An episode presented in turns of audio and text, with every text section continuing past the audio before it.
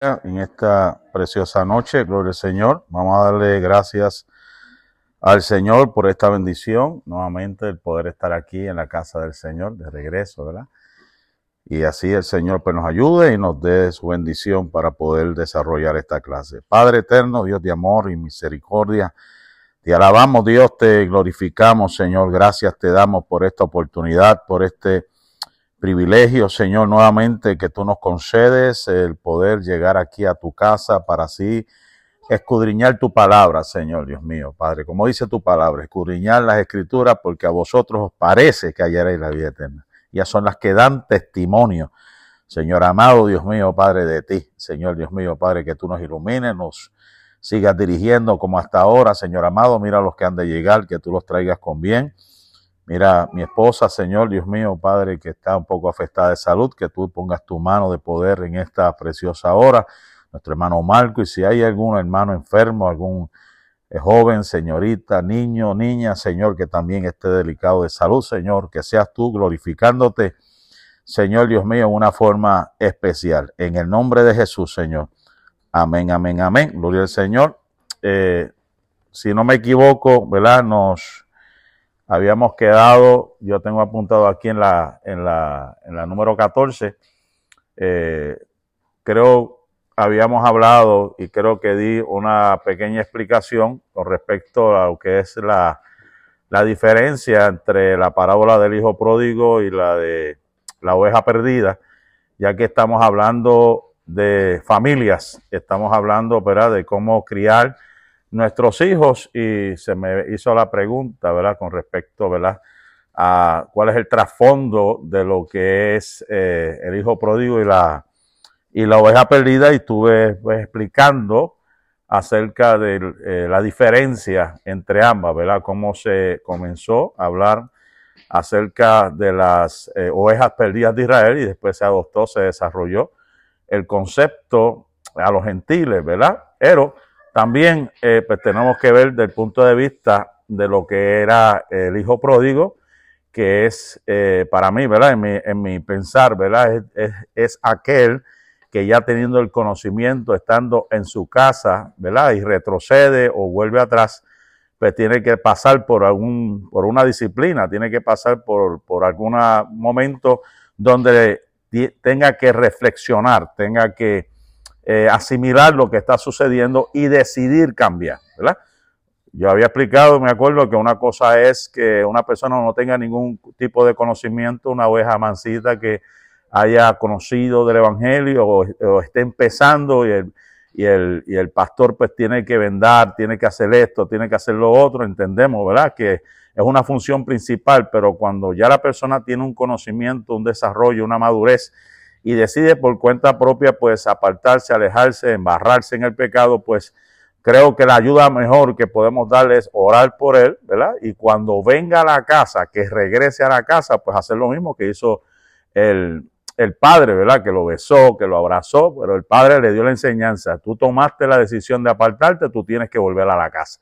Siempre ha sido esa mi postura, ¿verdad? Este, hay casos y hay casos, ¿verdad? Hay casos excepcionales, hay casos que uno tiene que evaluar ¿verdad? Este, el aspecto psicológico, clínico, de, hay tantas cosas que tenemos que evaluar y también lo espiritual, lógicamente, porque si la persona está esclavizada, atado a un vicio, atado al pecado, ha hecho algún tipo de, ¿verdad?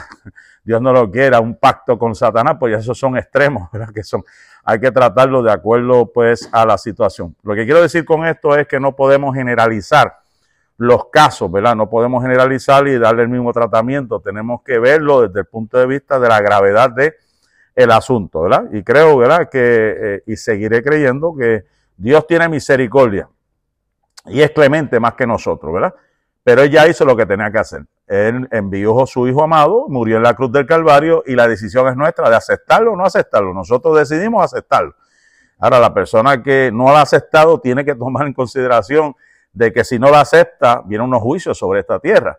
Y si viene, tiene que tomar una decisión firme de caminar en, este, en este camino, ¿verdad? Y si por alguna razón toma una decisión, X o Y razón, pues tiene que entender las consecuencias. La Biblia dice que es mejor no haberle conocido que conocerle y volverse atrás. Eso es lo que dice la Biblia. Entonces, Hay veces que queremos ser más misericordiosos que Dios, más amantes que Dios, más amorosos que Dios. Y yo entiendo el punto. Todo el mundo quiere ser, olvídate, un Superman de tratar de, de estremecer a una persona para que venga el Señor. Pero eso le toca a la persona también entender que Dios no necesita de nadie. El hombre es el que necesita de Dios. Cuando la persona entienda ese concepto, pues tiene que entender, mira, él ya hizo lo que tenía que hacer. Está de parte de la persona decidir si caminar o no caminar y mantenerse firme para poder alcanzar la vida eterna. Vamos a estar explicando ya mito eh, los textos, ¿verdad? Porque simplemente quería dar esta introducción porque para mí, ¿verdad? Es parte de, ¿verdad? De la enseñanza y corregir ciertas tendencias, ¿verdad? Porque lo hemos hablado y, entendemos lo que hablamos aquí. Yo sé que cada cual tiene su, su bagaje eh, cultural, su bagaje familiar, y puede ser que algunos, y los he tenido, que me digan, a mí no me, de, a mí no me hables de eso porque yo sé las cosas. Hay gente que he topado con eso, que yo como pastor me, bloquean de frente, así como quien dice, no me hables de esto, no de lo otro, porque yo sé, a mí nadie me tiene que decir nada. Yo, ok, pues yo lo dejo, yo lo dejo tranquilo. Soy de los que sigo, seguiré creyendo, ¿verdad? Que el tiempo es el mejor testigo de las cosas, ¿verdad? Que uno da el consejo, si la persona lo acepta, amén, si no, pues vienen unas consecuencias más adelante y se acordarán del consejo que nosotros le hemos dado. Habíamos hablado acerca del consejo de la Biblia, de la disciplina. Si se acuerda, estuvimos en Proverbios capítulo 19, verso número 18, que dice, corrija a tu hijo antes que sea muy tarde. No te hagas culpable de su muerte, dice esta versión. Fuerte, pero es la realidad. ¿Sabes? Si, si no quieres ser culpable como dice aquí, de su muerte, tiene que a temprana edad corregirlo. Ahora la gente me preguntará, pero ¿a, qué edad lo debo corregir? Bueno, eh, eso, eso, eso entiendo, ¿verdad? Que de temprana edad, pues uno tiene que enseñarle eh, lo que está bien, lo que está mal, ¿verdad? Y cuando se desvía por algo, pues tiene que enseñarle y disciplinarlo. Ahora, en Proverbios capítulo 29, verso 17, dice, corrige a tu hijo y, vivirá y vivirás tranquilo. O sea que si no lo corrige, llegará un momento dado que vivirá lo contrario, infeliz, eh, desgraciadamente hablando, porque porque no hubo la disciplina a temprana edad. Según los psicólogos, ¿verdad? Me corrigen, eh, y los maestros saben que ya eso de los cinco años, ya los muchachos ya tienen como que van desarrollando su identidad y van desarrollando sus tendencias, que les gusta, que no les gusta, y, y esa es la etapa que ellos observan eh, bastante y ven y asimilan y van buscando el modelaje, ¿verdad? Eh, van a ir aprendiendo de acuerdo a lo que ven a su alrededor. Proverbio 23, 13 y 14 habíamos hablado que a los niños hay que corregirlos. Esto dice esta versión, la traducción de lenguaje actual, ¿verdad? La traducción de vamos a estar dice, unos buenos golpes no lo matarán, pero sí lo librarán de la muerte. Y siempre me acuerdo de un profesor que eh, tuve una charla en la Universidad Interamericana, es un pueblo allí en Puerto Rico, universidad, se llama así Universidad Interamericana, que era psicólogo, creo, tenía varios títulos, él decía que una buena bofeta te va a librar de dolores de cabeza cuando llegue adulto. Y yo me quedé, wow, ese varón que es psicólogo, mira de la forma como él expresó, y creo que es por la experiencia que ha tenido, ¿verdad? Que si se le dejan pasar las cosas, después va a ser difícil el poder corregir a un muchacho consentido, ¿verdad? Eso fue lo que se explicó y se habló en aquel momento dado la historia, estoy hablando hace más de 30 años, estoy hablando de que eso sucedió, ¿verdad? Porque es triste de que ahora mismo en, las escuelas se prohíba hablar de Dios, pero sí que le lleven la Biblia a, las cárceles. Qué triste, ¿verdad? En vez de dejarlos que, estudien y aprendan palabras para que no tengan que estar pisando ninguna cárcel. Pero esa es la realidad de la vida que estamos viviendo. No se permite en la escuela, pero sí en las cárceles, cuando ya están presos, que entonces a ver si pueden corregir a, la persona adulta. Eso es una, ¿verdad? algo paradójico, pero esa es la realidad de la vida que estamos viendo hoy en día. La número 14, pues habíamos hablado, y alguien que me vaya buscando por favor por ahí, Primera de Corintios, empezamos nuevamente por aquí, Primera de Corintios capítulo 5, verso 6, que habla acerca de los pecaditos, dice aquí, que hará un pecadito o un poco de levadura, ¿verdad? Y no es la levadura del pan, estamos hablando, vamos a hablar de otro tipo de, levadura.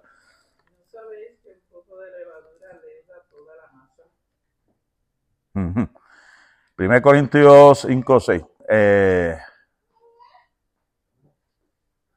la traducción lenguaje actual eh, dice, no está bien que ustedes se sientan orgullosos de esto, seguramente saben que basta un poco de levadura para hacer crecer toda la masa. Como siempre, pero de la forma como a mí me criaron o me enseñaron, la analogía siempre que se trae de esto es que si le permitimos un poquito, es como la manzana podrida, si no la quitamos ni no la sacamos del, del, cesto, de la canasta donde están las demás papas, ¿qué van a suceder con las demás papas? Se van a dañar, ¿verdad? Eso es, eso, eso es la realidad de la vida. A veces yo tengo que estar botando verduras en mi casa, se nos olvida, las tenemos en un lado y cuando por, por encimita se ven lo más y cuando saco una y la miro por debajo, está ya que estaba contaminada, dañada y tengo que botar medio mundo porque ya, no sirve. ¿Quién se va a comer una papa así, una, una naranja o china, verdad? Que le decimos así de esa, de esa manera. Mateo capítulo 16 también nos dice ese, ese pasaje, si lo buscamos, alguien que me lo pueda buscar. Mateo capítulo 16, verso 11 al 12. Que lo tenga, puede decir amén, porque no está, yo creo que en la.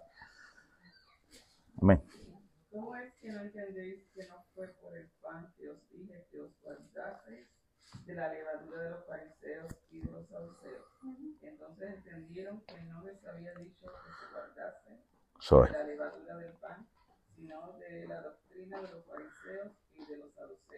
¿Sabe? La, la enseñanza o la práctica está hablando de unas doctrinas, ¿verdad? De unas doctrinas de un grupo de personas, se le conocían como los fariseos, los saduceos, ¿verdad? Y, Jesús le está advirtiendo de las enseñanzas, que eran grupos religiosos que enfatizaban la obediencia a la ley. Mire esto.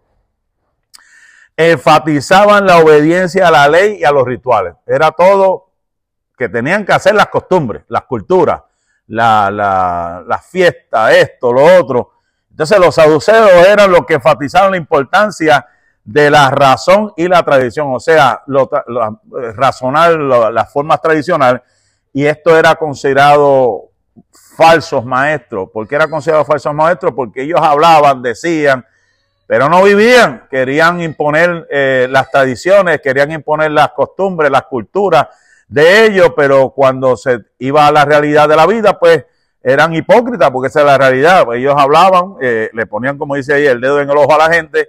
Ah, no, que la ley dice, no puedes estar bregando el sábado. Ah, pero puedes hacer otras cosas, ¿verdad? Ah, pero podía asumir este, otras posturas de, con respecto, ¿verdad? Porque todo era teoría, teoría eh, nada más, y no a la práctica, ¿verdad? Entonces los fariseos y los saduceos eran bien peligrosos no, era el hecho de que tenían conocimiento, porque tenían conocimiento. Pablo decía que él era fariseo de fariseo, ¿verdad? Él era, era uno de los que velaba, era, como digo yo, el, que patrullaba alrededor y si estaba mal y decían algo incorrecto, iban allá y se lo decían al sacerdote y venían acá y los castigaban o le decían lo que hacía, sea, Ese era el tipo de persona que se vivía en aquel, en aquel, este, aquel entonces, ¿verdad? Eran gente peligrosa, ¿por qué? Porque esas enseñanzas podían corromper la fe de los discípulos. Esa es la realidad. Esa enseñanza, lo que Jesús está diciendo es que, mira, tengan cuidado con esa enseñanza, porque la ley, por ejemplo, en el caso de aquella mujer adúltera, eh, que decía que había que encontrar los dos, tanto el hombre y tanto la mujer, en el acto de adulterio, y solamente le trajeron aquí le trajeron la mujer, ¿sabe? Que ellos no, no estaban haciendo justo, estaban simplemente condenando a una persona, pero para poder tomar juicio se necesitaba este, la, las, dos las dos eh, personas, ¿verdad? Y así muchos casos que se mencionan en, en, la Biblia, que, que Jesús los atacó y le dijo, mira, si, si tú ves una vaca que, está, que se está este, eh, perdiendo en un sábado, ¿tú la vas a dejar morir? No, tú la vas a dejar morir, tú la vas a tú la vas a rescatar y cuánto yo, cuánto yo como hijo de Dios no, no voy a salvar a uno de estos pequeños. Eso es prácticamente lo que le quiso decir, porque hay quienes quieren este, imponer. ¿Y cómo podemos traer eso al tiempo presente? Personas que pues practican o, viven eh, una forma ortodoxa, por decirlo así, de, de hacer las cosas y quieren imponerlas o imponérnoslas, ¿verdad? ¿verdad? Como parte de los rituales judíos. Y yo le digo, lo primero que yo le digo, mira, yo no soy judío, yo soy puertorriqueño. Y lo segundo es, si tú vas a practicar o decir que vives bajo una práctica judía, lo primero que tienes que hacer es circuncidarte, porque eso era parte de la ley. ¿Sabes? ¿Cómo tú me vas a venir a hablar de una tradición que guarde algo cuando tú ni siquiera te has circuncidado, cuando tú ni siquiera no sabes ni las 14 generaciones anteriores tuyas para decir que eres descendientes judíos. ¿ves? O sea, son cosas que yo digo, yo le respeto la tradición a todas las culturas, porque cada nacionalidad tiene una cultura y un folclore. Pero el hecho de que eh, hayan viajado a un lugar no quiere decir que ahora pueden estar diciendo, no, te vas a perder porque tú no guardas esto, te vas a perder porque no hiciste esto, no hiciste lo otro. Y yo le digo, pero ¿de dónde, de dónde? No, es que yo fui allá y aprendí esto. Pues espérate un momento. Lo primero es, tú te circuncidaste. Ay, no, ah, pues entonces no me hables a mí de tradiciones. Que la Biblia, eh, en el libro de los Hechos, si usted lo leyó, lo único que se le enseñó a los judíos, a los, perdón, a los gentiles, cuando Pablo fue a dar el informe, era que se, eh, eh, Santiago le dijo, lo único que les pido es que se abstengan de toda fornicación, de comer sacrificado a los ídolos.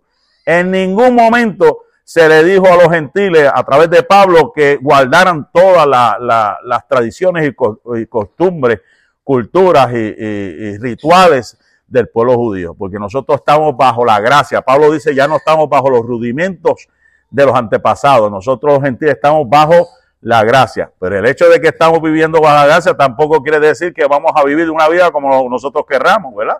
En un libertinaje eh, excesivo que, que tentemos y hagamos todo lo que haga el mundo, ¿verdad? Y eso es eh, mensaje, ¿verdad? Para otra, para otra ocasión, estudio para otra ocasión. Pero la realidad es que había gente que estaban acusando, había gente que estaba buscando cómo señalar a, a los discípulos y corromperlos, ¿verdad? Dañarlos. Y Jesús le dijo, cuidado, un poquito de levadura leuda toda la masa, o sea, la infla, la daña, ¿verdad? le quita la, la pureza. Entonces, yo tengo aquí varios consejos que yo puedo dar. Si usted tiene eh, alguno, pues vamos a apuntarlo aquí, porque para eso estamos, ¿verdad? Yo voy a apuntar unas cositas aquí, si usted cree que puede añadir o ayudarme a hacer una lista, ¿verdad? Para poder este, eh, hablar de las aplicaciones prácticas de este, de este Evangelio de Mateo, capítulo 16, verso 11 al 12, de lo que es eh, el concepto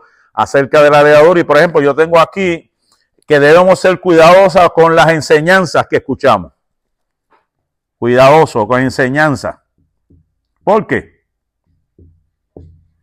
Tenemos que ser cuidadosos. Porque hay muchas enseñanzas que no son las adecuadas. Exacto. Porque por ahí muchos dicen que son estos, son los otros, dicen tener esto, y lo peor aún, dicen que Dios se lo reveló. Y eso es lo más peligroso. Ya la revelación de Dios está dada en estos 66 libros. O sea, a mí me, me, me, me, pone en una tensión cada vez que yo escucho a una persona, no es que Dios me lo reveló, Dios te lo reveló. O sea que ahora la Biblia hay que añadirle páginas a la Biblia. Si ya la, ya la revelación está, eso es lo que está escrito. O sea que tenemos que, como a los muchachos que se aconseja, ¿verdad? En la internet, el brother sabe mucho de esto, ¿verdad? Ponerle un filtro, ¿verdad? Para, para evitar que, pasen este, información o imágenes o, cosas que sean dañinas, nocivas ¿verdad? a su carácter, a su forma de ser. Usted sabe que ahora todo en el Internet, si no le pone eso, los bloqueos, le pueden salir pornografía, le pueden salir, este, válgame, cualquier cosa que pueda dañar. Eh, y hay gente que son débiles en este concepto. Pueden estar escuchando, mire, ahorita, ahorita fue, o eh, estaba en estos días, eh, me salió un video en la página de Instagram de, predicadores que traen unas cosas de momento. Me acuerdo que, mencionó de personas, este fue que mencionó de personas que fueron arrebatadas al cielo, que una fue Elías, la otra fue eh, Enoch, y después mencionó un tal Guku, o Guku, y yo decía, Guku, ¿Y qué es eso? Y después descubro que es de uno de esos muñecos de ciencia ficción de, de, ay padre, se me olvida esas, esas cosas. Y yo me quedo en serio y, la, y lo serio que lo dijo. Que yo dije, pero ¿cómo que Goku? ¿Pero de dónde sacó esto este? Y cosas así que yo digo, y la cosa es que las mezclan, ¿sabes? Lo, lo que es verdadero, lo que es real, lo mezclan y le meten un sensacionalismo y una cosa que la gente se queda, amén, gloria a Dios, amén, gloria a Dios. Y ahí es donde tenemos que poner esos filtros, ¿verdad? De que hay gente que se emociona, dice unas cosas y a todo le dicen amén. Entonces nuestros jóvenes, nuestros niños, si le dejamos la internet, si le dejamos abiertamente que vean y escuchen, después van a estar confundidos y después van a venir, no, no, es que yo lo vi en tal sitio y aquel hombre brincando y saltando y dijo estas palabras y la gente dijo, amén. Es como una vez yo me acuerdo, estaba este, eh, leyendo el libro creo que fue Buenos Días, Espíritu Santo, y que a mí me, me gustó al principio, después lo tuve que sacar para el lado, porque él decía que nosotros tenemos el poder para matar gente. Así como las brujas tienen el poder para matar animales, nosotros tenemos el poder con nuestros muchachos. Cuando yo escuchaba eso. Y sacaron el texto ese, ¿verdad? De que hay poder en la lengua. Y parece cuando yo busqué el contexto, eso habla del chisme que puede destruir una persona. Entonces, si no, si no le evaluamos, no analizamos de dónde salen las cosas, pues la gente va a llegar un momento dado que se lo van a creer, porque eso es parte de la manipulación. Repetir, repetir, repetir, repetir algo para que la persona en un momento dado diga, cierto, es, tiene razón, podemos matar con la lengua. Eso no es lo que la Biblia enseña. Amén. Esa es una. El otro que tengo aquí es que debemos ser firmes en nuestra fe. ¿Por qué? Debemos ser firmes. Debemos ser firmes en nuestra fe.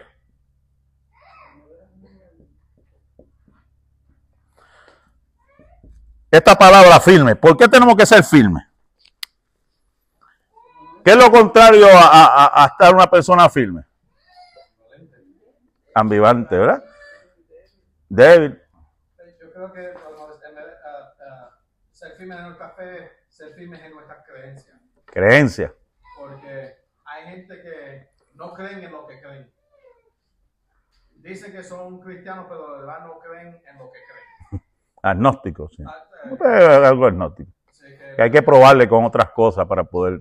Que cuando uno ha creído algo, no debe, no debe ser fácil el que te convenzca de lo que uno ha creído es lo incorrecto. Mm porque eso es lo que está sucediendo con muchas personas que dicen que han recibido, que han, han escuchado a alguien que recibió una, una revelación nueva y por ahí van por ese camino esta gente y uno escucha lo que están diciendo, lo que están enseñando son cosas totalmente antibíblicas y porque lo han recibido por revelación privada. Cuando la Biblia misma nos dice que si alguien ha recibido una revelación privada, que, que no se acepte. Mm. El apóstol Pablo dice más, sea anatema. Sí. El apóstol Pablo dice, aunque venga un ángel del cielo, que algo lo contrario. Eso es así. Eso es así. O sea, que hay que pasarlo por el filtro de la palabra, ¿verdad? O sea, no le puede decir todo amén. Yo creo que quiere decir que tenemos que estar seguros de lo que estamos creyendo para que nadie venga a engañarnos a decir otra cosa y nosotros caigamos. Amén. Pablo le, le, decía a Timoteo esas palabras, que mantente firme ¿verdad? en lo que has creído y te has convencido, sabiendo de quién has creído. O sea, tenemos que mantenernos firmes en la doctrina que hemos aprendido. Y yo por eso que usted me ven y seguirán, porque he escuchado, hermano, usted, usted me verá en los próximos días otras cosas que han he visto y he escuchado por ahí que me tienen en un estado que yo, Dios mío, pero ¿de dónde sacan esto? O eso es una cosa. Le voy a dar un ejemplo, una de ellas. Escuché recientemente ahora de que eh, el primero que diezmó fue Dios. Y yo, Dios, déjame ver cuando yo escucho quién es el diezmo, a mí me pongo, me caigo para atrás. Él dice que Dios diezmó a Cristo. Cuando, cuando yo escucho eso, o sea, tú me estás diciendo que Él es una décima parte, una décima parte de Él, cuando la Biblia dice que Él es el todo, toda la plenitud estaba en Él. ¿Eh? Entonces, quieren coaccionar a la gente, obligar a hacer cosas diciendo ese disparate. La cosa es un montón de gente diciéndole amén a ese asunto. Cristo para mí es el todo y por el todo, y por él fueron creadas todas las cosas. Él no es ninguna décima parte de nadie. Él es Dios mismo, el Hijo de Dios que fue encarnado. Amén. Y también estamos viendo que que hay muchas personas que quieren el nuevo, no sé cómo se dice en, español, el shock factor. Mm, estremecimiento. sí, sí, sí, la nueva revelación. Sí. Están diciendo unos disparates. Sí. Y, y, lo triste es la cantidad de personas que le dicen gloria a Dios y amén a esto. Y uno cuando claramente están en contra de, lo que está establecido por la palabra. Eso es así. Por eso que tenemos que estar Con las antenitas. Habían, iba a decir algo, hermano.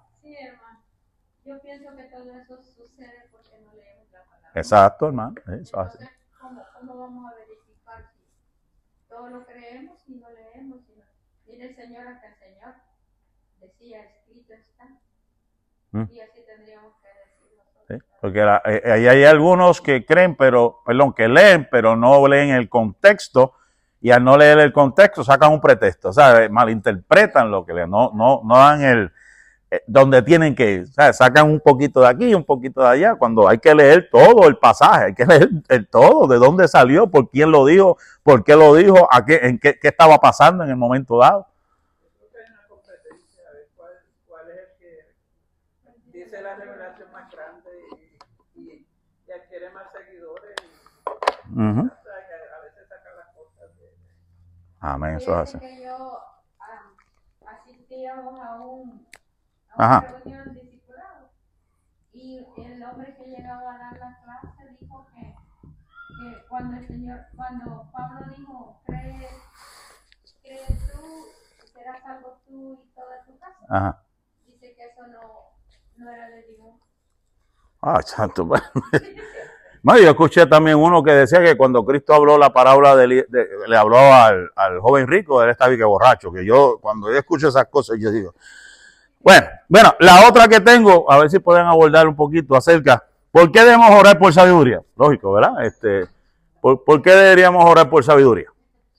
Cuando, cuando, cuando hablamos de el problema de la levadura.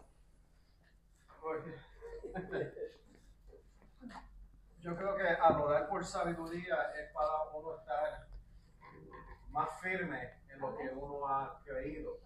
Porque al venir, porque con solamente una, con, para convertir una verdad en algo falso, solamente se necesita cambiar una palabra. Exacto. que hay que, hay que orar para que Dios nos, dé la sabiduría, que cuando estemos escuchando las cosas, que no seamos rápidos en aplaudir cuando son enseñanzas que no van de acuerdo a lo que está en la escritura, que no seamos nosotros, no seamos rápidos a aplaudir, ah, lo dijo fulano de tal que tiene 40 títulos y si él lo dijo, uno, hay, hay que creerlo. Exacto.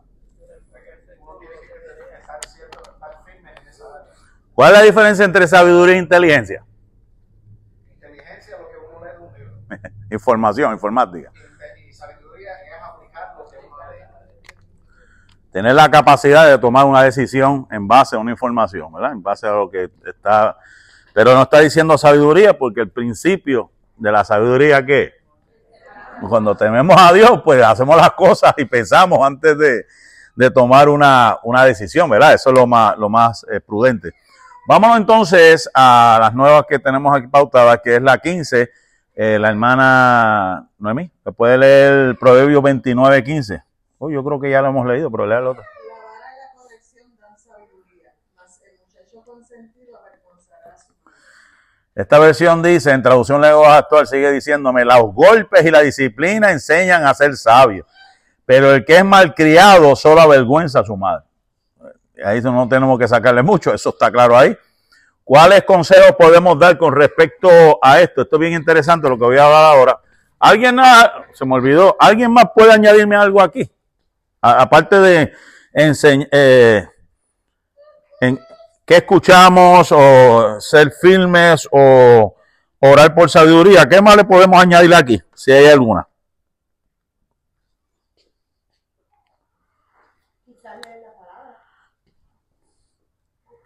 Bueno, sí, vamos a ponerlo aquí. Leer la palabra. O escudriñar, esa está bien. Escudriñar, ¿verdad? Eh, vamos a poner escudriñar porque creo que es más ad- amena esto. Escudriñar. ¿Algo más? ¿Alguno? Cuando decimos escudriñar, ¿verdad? Sabiduría, firme. Tenemos que analizar, ¿verdad? Eh, lo, que, lo que escuchamos. Yo pienso que no tiene uno que andar oyendo allá y aquí y allá y por todos lados, porque así puede, puede contaminarse la persona. Aseguro, bueno, Tiene que tener las personas que... Exacto, esta va- esa yo creo que va aquí en lo que escuchamos, ¿verdad? Que tenemos que eh, evaluar bien lo que estamos, lo que estamos escuchando. Esa, bueno, sí, eh, tendría que ver un poco con sabiduría, porque para poder analizar y evaluar lo que te- tenemos que buscar, Señor, dirígeme, dame sabiduría en esta decisión que voy a tomar. ¿Alguna otra más, rapidito?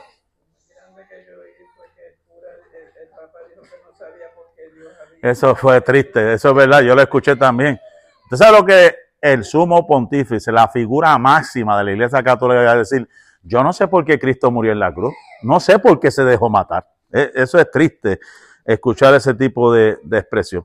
Pero si no hay más ninguna, pues vamos a lo otro, eh, que también creo que es prudente eh, tocarlo, y es acerca de ese texto. Eh, algunos consejos para poder ayudar a nuestros niños, ¿verdad? De acuerdo a estos pasajes. Yo tengo aquí establecer reglas y límites claros. Establecer reglas. ¿Por qué? Las reglas, primero las reglas están donde quieran. Y dice aquí claros, ¿verdad? Que, que entiendan, que sepan lo, lo que hay. Establecer reglas y límites claros. Y las consecuencias, Ya, ya vamos por ahí. A establecer las reglas y los límites claros, el niño, todo- no, no necesariamente el niño, todos nosotros vamos a ver qué es, lo- qué es la expectativa que se tiene acerca de nosotros. ¿Y por qué? Y por O sea, qué- yo, a mí me gustaba cuando mi papá me iba a dar. ¿Por qué? Porque si yo no sé, pues yo no sé. Pero si, si va a corregir, me mira, esto fue lo que sucedió, no lo hiciste bien, por ende, ya yo te había advertido cuáles son las consecuencias, ¿verdad? Creo que es lo justo, razonable. Entonces, de ahí que viene la segunda, es ser consistente. ¿Por qué?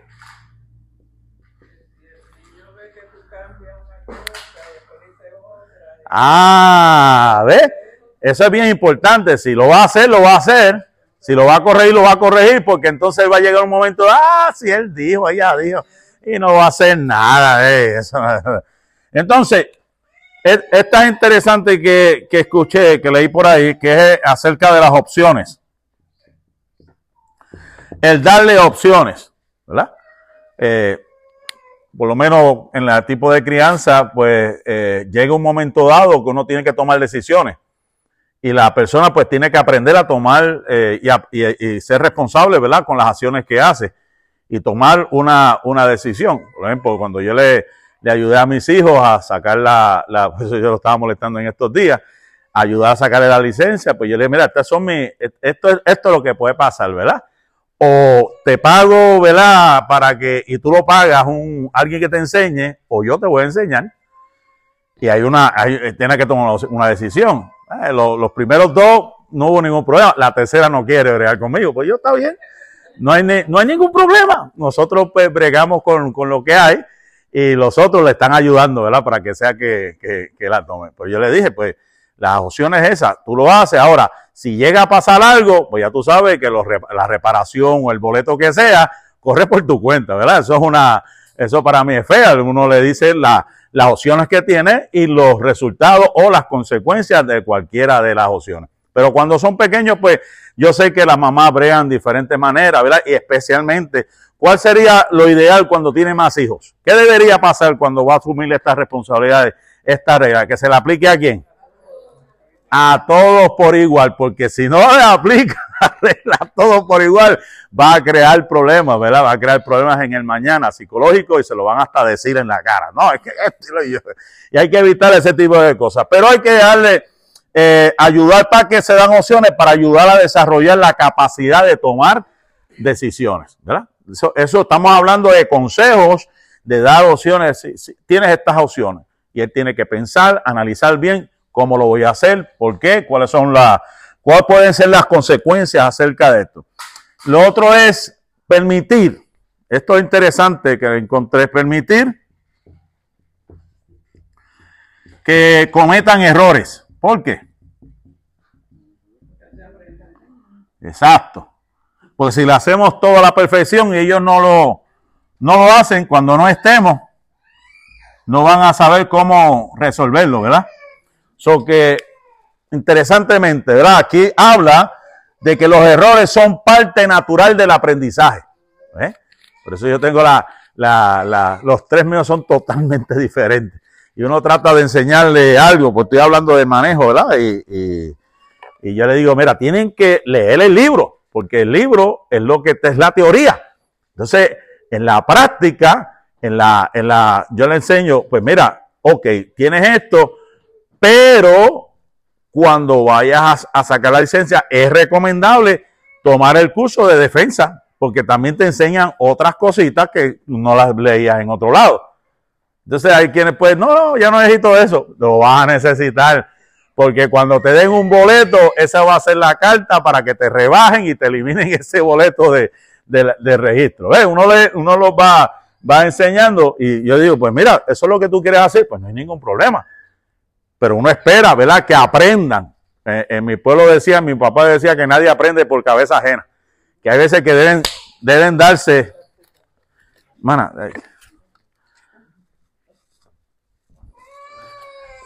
que hay veces que hay que permitir que cometan errores para que para que esos errores sepan después, ok, la segunda, pues voy a mejorar, voy a hacer esto diferente. Lo otro es eh, que es parte de esta es ayudarlo en la resolución de problemas. Tampoco lo vamos a dar solo, ¿verdad? Exacto, por lo menos ya la chiquita mía me, le, me dijo, papi, enséñame a cambiar la goma. Y yo, pues está bien, yo te voy a enseñar a cambiar la goma cuando tengas tu carro. A cambiar la goma y aceite, porque no quiere depender de nadie. Me dice, ok, está bien. Pues le enseñamos, cuando yo no esté, cómo resolver un, un problema como ese. Y usted podrá decir lo que sea. El asunto es que hay que pensar cuando no estemos presentes qué ellos van a hacer. No podemos estar FaceTime todo el tiempo, pues haz esto, haz lo otro, muévete esto. Tiene que aprender también a, solucionar los problemas. Vamos a ver, ¿alguien me a añadir algo más? O por lo menos dos más a la lista, además de establecer reglas, ser consistente, dar opciones, permitir que cometan errores, eh, la resolución de problemas, algo más que podamos ayudar. Ah, ahí está, y ahí está tremenda. Dar el ejemplo, ¿por qué? Se aprende mejor. Ellos aprenden, ellos aprenden por lo que ven, no por sea, yo podré decirle un montón de cosas, pero si yo hago otra cosa no me van a hacer caso. También podemos poner Ah, muy bien, muy bien. Esa es la, lo que dice en psicología, la ley de refuerzo y recompensa, algo así. Eh, Si lo hacen mal, se le dice, y si lo hacen bien, también hay que decirle, mira, lo hiciste bien, y que se sientan eh, eh, contentos, ¿verdad? Este, y a veces me ría con los porque dice, los otros días fui a hacer algo allá en la parte de atrás, y la nena, la nena chiquita es especial conmigo, me dice, oye, ya yo me extrañara que tú, tú no me dijeras nada. Y yo, pues está bien, no te voy a decir más nada. Ay, Dios mío, yo lo hiciste bien. ah, sí, ya echaba de menos que yo dijera algo allá atrás, porque vi que hizo algo, unos cambios que me gustaron, y la elogié por eso. Yo mencioné lo del elogio porque la generación mía solamente, siempre, solamente se nos decía lo mal que nosotros hacíamos. Tristemente. Nunca se nos dijo lo han hecho bien. Mm, Y con los míos, pues nosotros, cuando hacen algo incorrecto, pues se corrige. Ajá. Y cuando se hace algo correcto, pues se elogia. Y también a los míos yo le he enseñado a ser agradecido. Ah, bien, agradecido, sí. Muy bien. Agradece.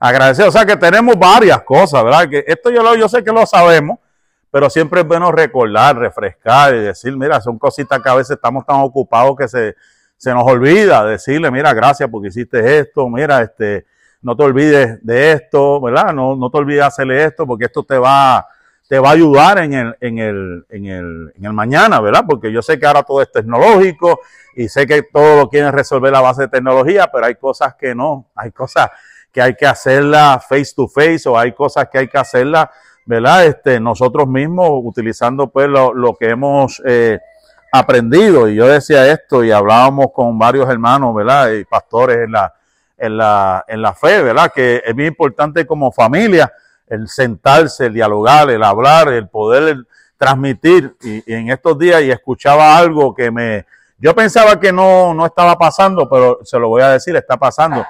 Hoy en día, salud, hoy en día lo que se está buscando es, eh, lamentablemente, hay gente que se está dedicando a que se borre la historia. Escuche esto, esto, esto me dejó este, un poquito eh, pensativo.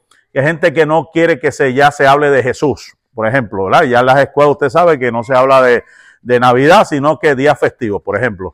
El presidente no quiere que, o en vez de hacer acción de gracia, semana de la amistad o la cena de la amistad. ¿Ve? Cosas que, que eran históricamente, que han sido parte de nuestra cultura, de nuestra tradición, de coger una semana en el año y compartir, hacer una cena familiar, o, ¿verdad? No es que adoramos un árbol, porque nosotros no adoramos ningún árbol, pero nos recordamos, ¿verdad? Es una manera de recordar y de decir, mira, los niños, por lo menos para mí era una ilusión que mis padres, eh, ¿verdad? Los que son puertorriqueños, pues nosotros allá no, no, no, esto de Navidad, eso no, era todos los Reyes Magos, ¿verdad? Y a mí no me importara quiénes eran. Yo lo que sé es que mi papá me decía, pon una cajita con una, con una hierba ahí para los camellos y un vasito de agua si quieres que te traiga regalo. Eso, eso para mí, ¿verdad? De pequeño fue algo que me emocionaba todos los años, ¿verdad? Y, y, y era algo pues que ya yo después de grande yo descubrí quién era realmente que traía el regalo, sea de la tradición, de, de la costumbre, pero son eh, cosas que nos, nos unen como pueblo, ¿verdad? Nos unen, ¿verdad? Como hermanos, aunque no fue el 25, eso se sabe que él no nació ningún 25 y se sabe que él no nació ningún diciembre, eso se sabe por, por la historia, ¿verdad? Este, que fue más tarde y no fue esa fecha, eso fue algo inventado por la Iglesia Católica, eso lo sabemos, pero la realidad es la realidad. Hoy en día hay quienes quieren borrar todo lo que tiene que ver con la historia, con la arqueología, con todos los hallazgos, con toda la evidencia, a sacar de raíz la Biblia de, nuestros medios, pero podrán hacer lo que quieran, pero eso está en nuestra mente, está en nuestro, en nuestro corazón. Y es interesante transmitirle a nuestros hijos, mira, lo que son los valores, lo que son los principios, ¿verdad?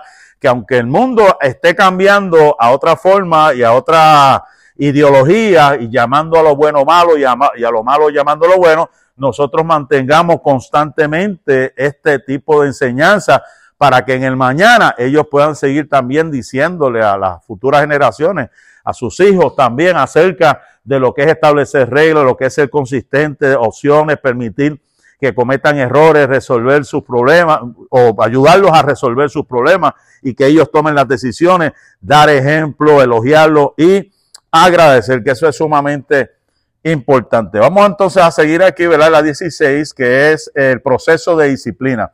De que tenemos que tener cuidado, ¿verdad? Porque tampoco nos podemos ir al otro extremo, ¿verdad? Que nuestros muchachos me digan, wow, como dice el hermano, a mí lo que me dan es fuerte y no me dicen más nada y me dan y me dan y me dan y no me dan ni un regalito en el año. Este, está el cinturón por aquí, el Colosense 321.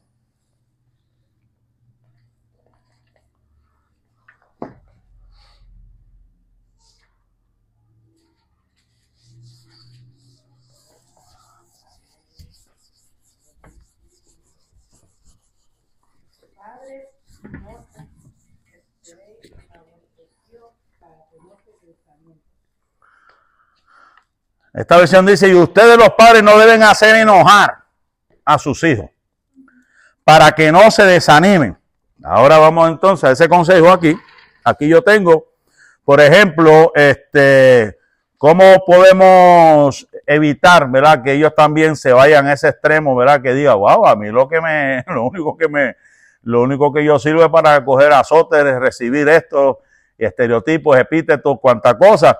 Pero creo que es bien importante, ¿verdad? Que, como dice aquí, que he encontrado, eh, tenemos que evitar el ser demasiado crítico o exigente, demasiado crítico. ¿Por qué? ¿Por qué tenemos que evitar eso?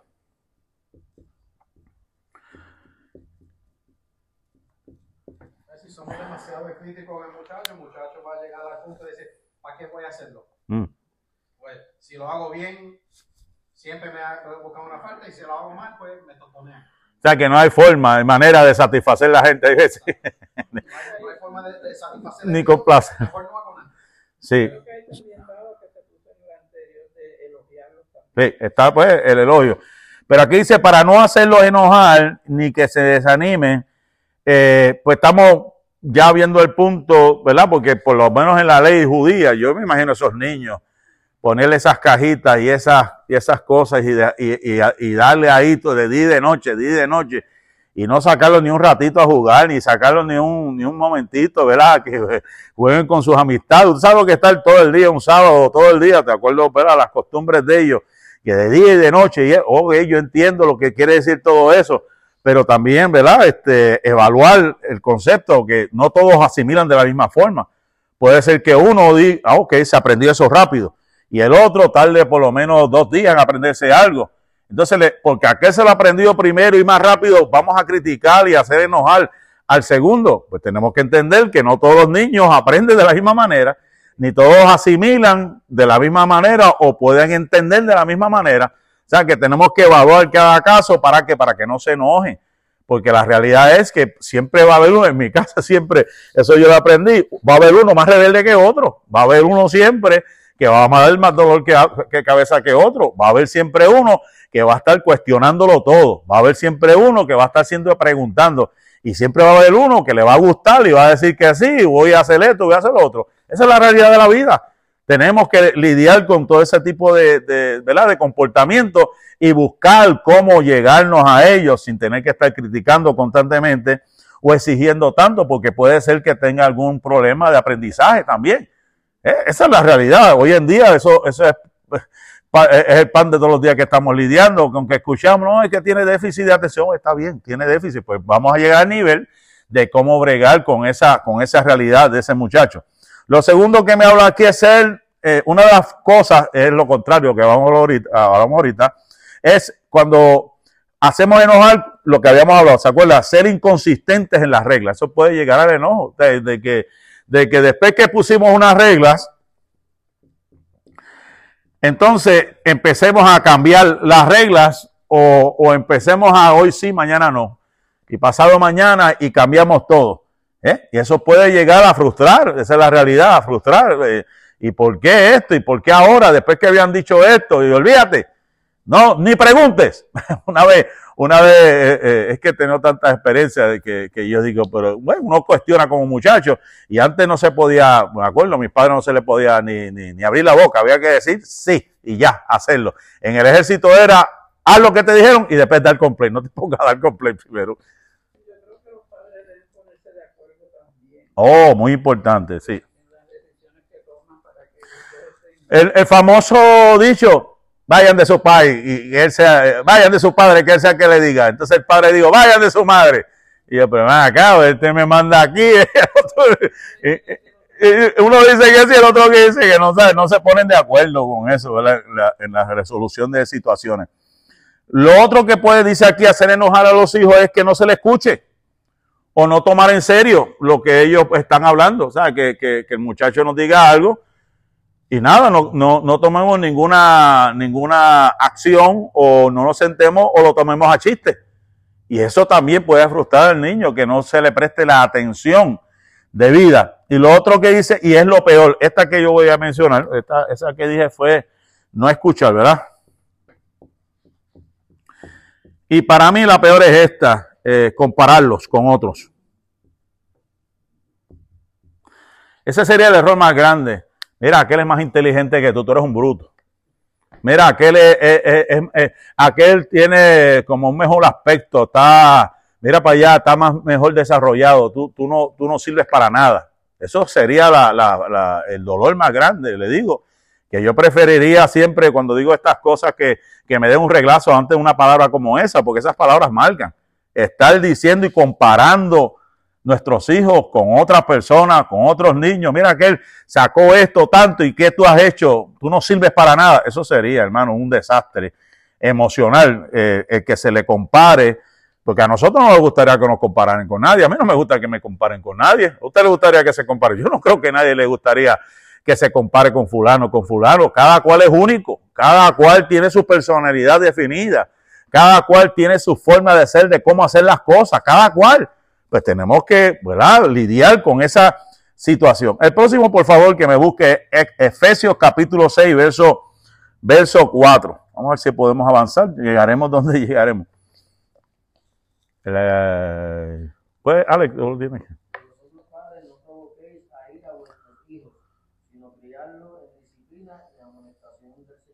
Bueno, aquí es el mismo concepto, único que aquí añade, edúquelo y denle enseñanza cristiana, ¿verdad? ¿Cómo que dice esa versión otra vez? Amonestarlo, ¿verdad? ¿Qué dice? Criarlo viene de la- del griego paideia, que quiere decir total entrenamiento y educación de los niños, cultivo de la mente y lo moral y emplea para este propósito mandatos y amonestaciones, reprender y castigar, incluye entrenamiento y cuidado del cuerpo. En los adultos también cultivar el alma, especialmente la corrección de errores o pasiones, instrucción, in- instrucción que se enfoca en aumentar la virtud, reprensión, reprender la maldad, por lo cual visita a Dios al hombre para su rectifi- rectificación. El padre que ama a su hijo realmente lo disciplina. Le dice, mira, porque te amo, tengo que tomar esta, esta decisión. Y cuando se habla de amonestación, tiene que ver, ¿verdad?, con la mente, compuesta de facultades de percepción y entendimiento, y los sentimientos, juicio y determinación, ¿verdad? Cuando dice amonestar, tiene que ver con la determinación. ¿Qué vas a hacer después de que hiciste eso? ¿Qué vas a hacer? ¿Cómo vas a reparar eso? ¿Cómo vas a arreglar esa conducta? ¿Cuál, ¿Cuáles son tus alternativas? ¿Vas a seguir en ese caminar? ¿Vas a seguir haciendo lo que estás haciendo? Si ya sabes que hay unas, ah, hay unas consecuencias, ¿verdad?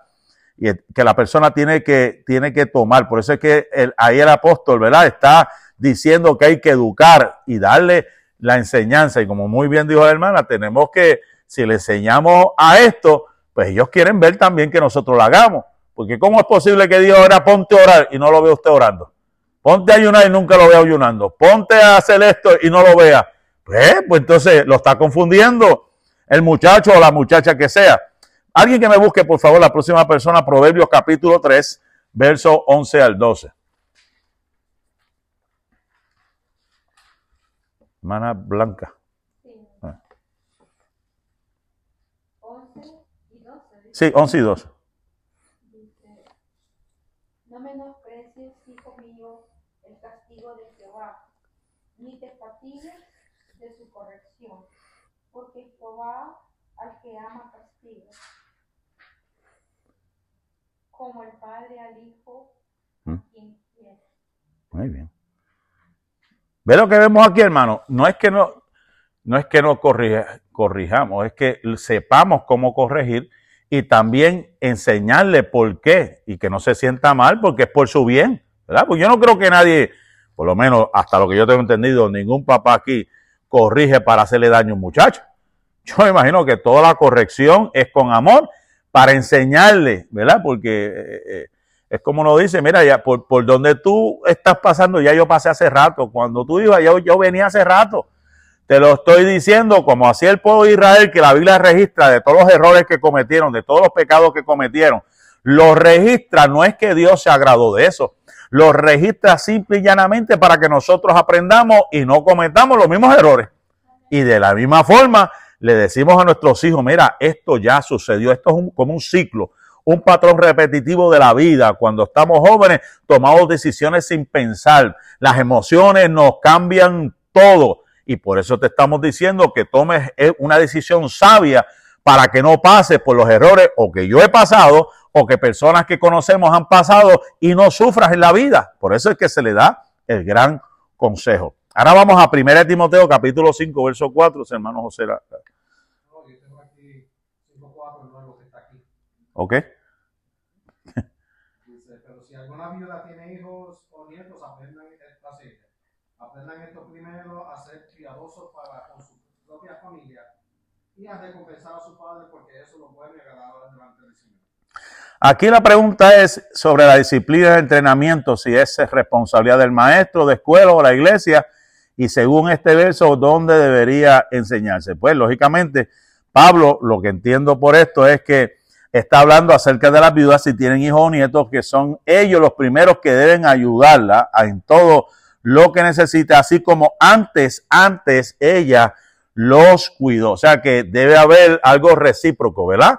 De que ellos están haciendo o deben hacer algo porque ya vieron el ejemplo en su mamá o en su abuela y esa es la voluntad de Dios, ¿verdad? Que aprendamos nosotros. Si, si saben que ellos fueron los que nos trajeron al mundo. Mire, hermano, hoy yo vi un video que a mí me quedó, Yo me quedé petrificado ver, ver un joven darle a su papá, golpearlo y después tirarlo como si fuera un animal en, la parte de atrás del vehículo. Yo cuando yo oí eso, yo, yo, Dios mío, Padre, Señor, ten misericordia. Pues la Biblia lo dice, los hijos se levantarán contra los padres, ¿verdad? Eso es algo que la, que la Biblia establece. Pero aquí está diciendo, mira, reconoce, independientemente de lo que haya pasado, son tus padres.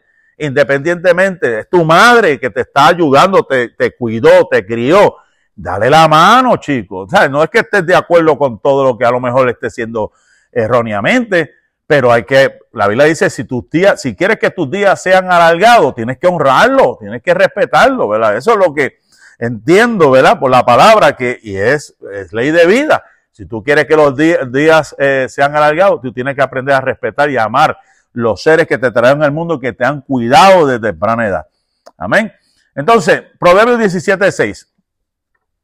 Perdonar los viejos con los hijos de los hijos y la honra de los hijos sus padres.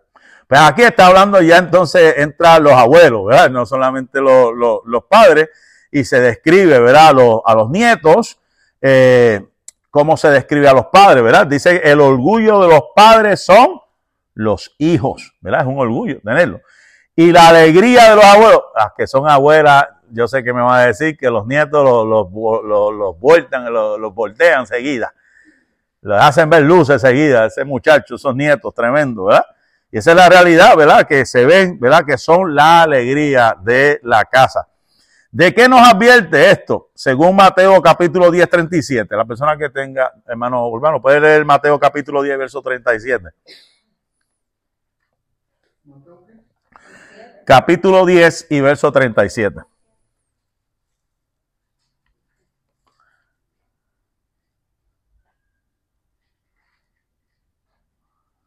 Y no sé por qué yo tengo algo aquí de 20. Oh. Ok.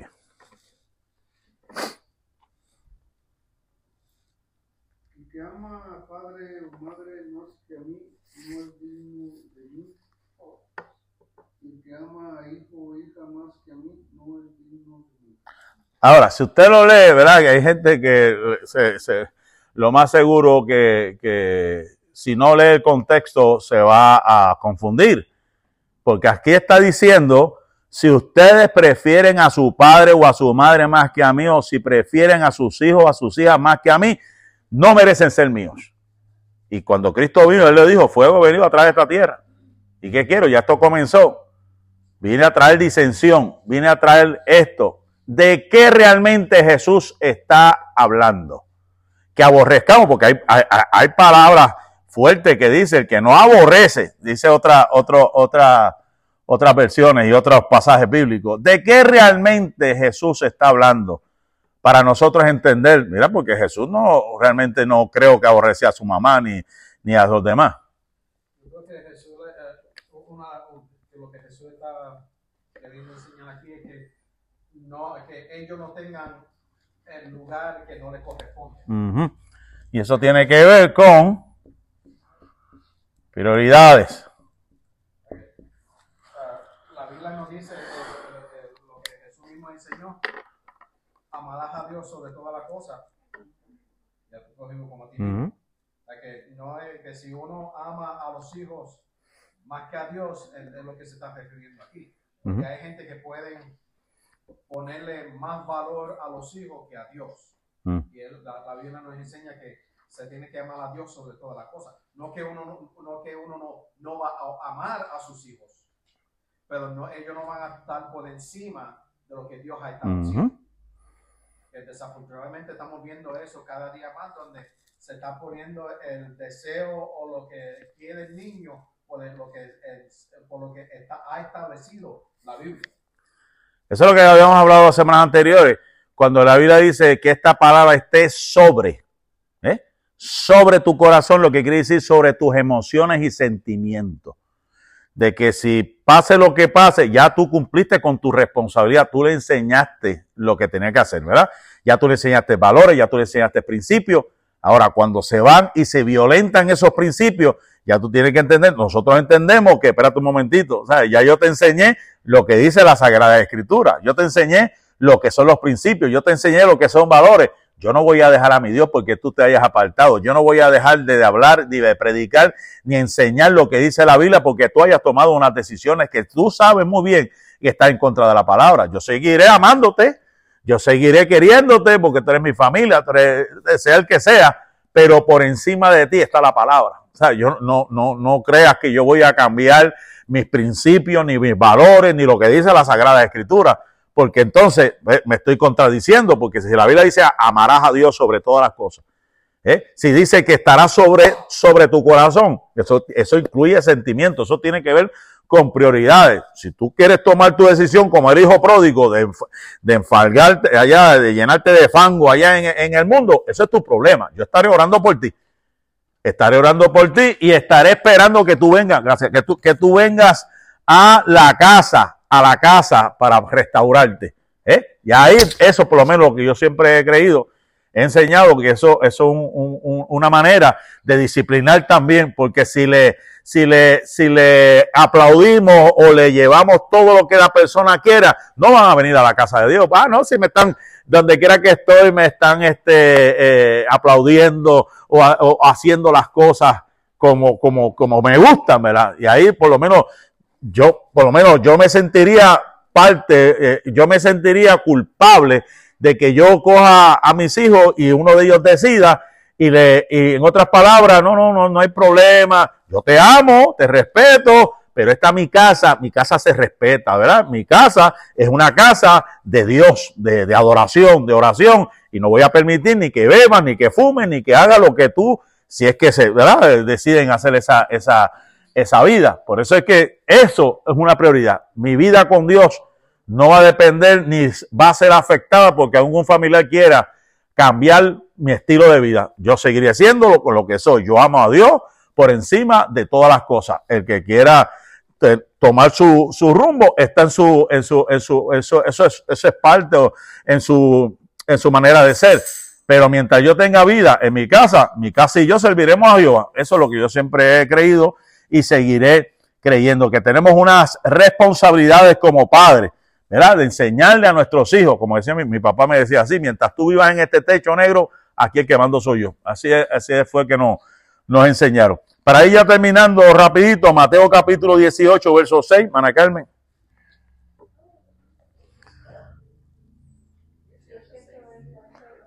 Mateo capítulo 18, verso 6. Exacto, la 22.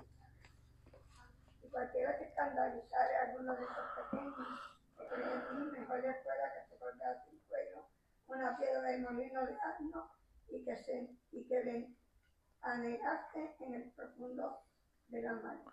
Aquí esto siempre se ha enseñado de manera, ¿verdad? Eh, eh, los pequeños pueden ser los, lógicamente los nuevos, los que eh, no llevan mucho tiempo, que no tienen la madurez, la capacidad y que tomemos decisiones o hagamos o digamos cosas que los echen al mundo. Pero también aquí el autor lo está aplicando a lo nuestro, ¿verdad? A nuestro, a nuestros pequeños, ¿verdad? Que, que no lo, no lo hagamos de una manera que ellos odien el Evangelio, no, no hagamos cosas que ellos odien a Dios, porque se supone que, que amen a Dios, que vengan a la iglesia no porque lo arrastremos, que vengan a la iglesia porque digan, no, yo voy para la iglesia porque yo quiero adorar a Dios, yo quiero buscarle a Dios, yo amo a Dios, yo quiero saber de Dios, ¿verdad? Ese sería el ideal de todo padre que debe entender que cada cual su salvación es individual. Por eso hay que enseñarle, mira, tienes que amar a Dios, tienes que buscar de Dios, ¿verdad? Tienes que ser agradecido con todo lo que tenemos gracias al Señor. La número 23 está en Miqueas, Miqueas 6, 8. Hermana.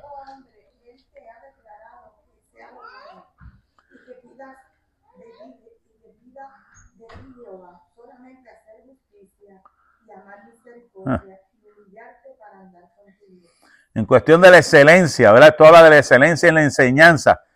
¿Qué es lo mejor que puedo hacer?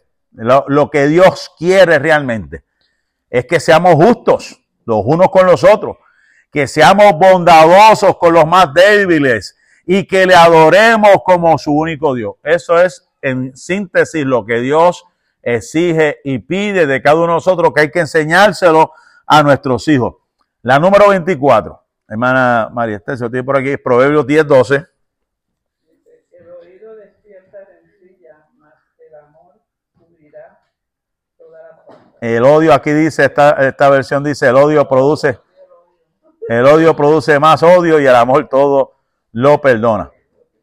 Y la número 25, hermana, ¿no? Instruye al niño en su carrera, aun cuando fuera viejo, no se apartará de ella. ¿Se acuerdan yo lo que enseñé, lo que yo enseñé, lo que es instrucción, verdad? Que viene de ese tiempo antiguo de las parteras, cuando le metían el dedito por la encía a los niños para sacarle todo líquido amniótico.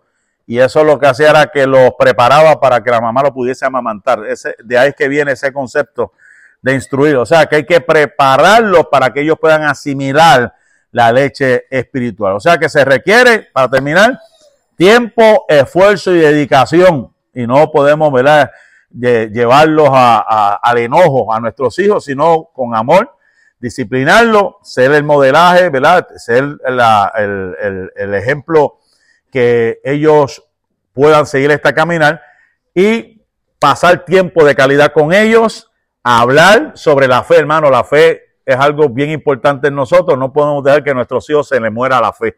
Tenemos que enseñarlos a creerle a Dios. Tenemos que enseñarles a confiar en Dios, que donde quiera que estén, donde quieran que vayan, puedan orar tranquilamente y creerle a Dios que Dios ha de hacer con ellos. Ser buenos mode- modelando, disciplinarlos con amor y firmeza. Y también cuando hay que perdonar, ¿verdad? Disciplinamos, pero cuando hacemos cosas en exceso, que ellos también nos escuchen decir la palabra perdón, ¿verdad? Eso no nos va a quitar la autoridad. Eso nos va a hacer sentir, ¿verdad? Que ellos puedan tener la confianza para ellos venir en cualquier momento de su vida para poder eh, ayudarlos, cual sea la situación que esté pasando. Amén.